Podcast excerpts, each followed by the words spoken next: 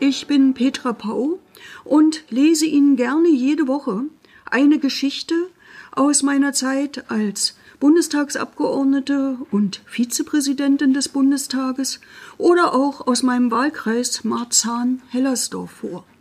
Viele dieser Geschichten habe ich 2015 in meinem gleichnamigen Buch Gottlose Type im Eulenspiegel Verlag veröffentlicht. Doch seitdem sind auch einige Geschichten dazugekommen, die ich gern hier mit Ihnen teilen möchte. Ich wünsche Ihnen viel Spaß beim Zuhören der heutigen Folge. Heute habe ich Ihnen eine bisher noch nicht gedruckte Geschichte mitgebracht. Sie ist überschrieben mit logisch, oder? 1,50 Meter Abstand halten mindestens. Das ist ein Gebot, um in Corona-Zeiten die Ansteckungsgefahr zu mindern. Diese vorsorglichen Regeln gelten allüberall. Es sei denn, man ist Erntehelfer aus Rumänien oder Bulgarien.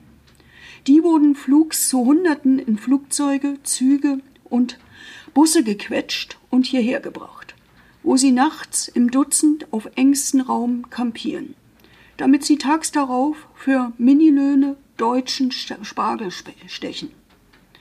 Noch schlimmer ergeht es Geflüchteten in griechischen Lagern.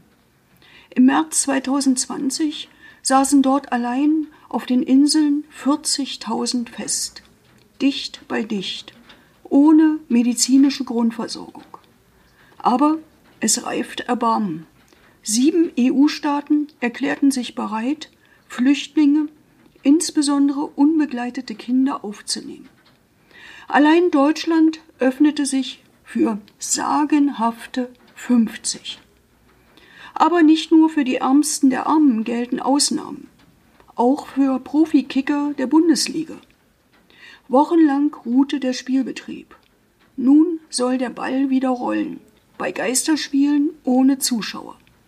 Also konsequente Manndeckung mit 1,50 Meter Abstand? Die Deutsche Fußballliga muss dabei strengste hygienische Voraussetzungen durchsetzen, heißt es. Dazu gehören Corona-Tests für alle Beteiligten, für Spieler, Trainer, Betreuer, Schiedsrichter, Platzwarte, Polizisten und so weiter. Ständige Tests, wofür die aktuellen Kapazitäten nicht einmal für das medizinische Personal in Krankenhäusern reichen. Ja, alles hat seinen Preis. Man muss nur Prioritäten setzen. Logisch, oder? Soweit eine ungedruckte Episode der gottlosen Type.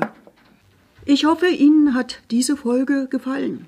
Falls Sie noch mehr hören wollen, würde ich mich sehr freuen, wenn Sie meinen Kanal abonnieren, mir einen Kommentar hinterlassen und ihn auf iTunes bewerten. Falls Sie mehr von mir sehen und hören wollen, können Sie mir gerne auch auf Facebook und Twitter folgen. Ich wünsche Ihnen noch einen schönen Tag bis zum nächsten Mal.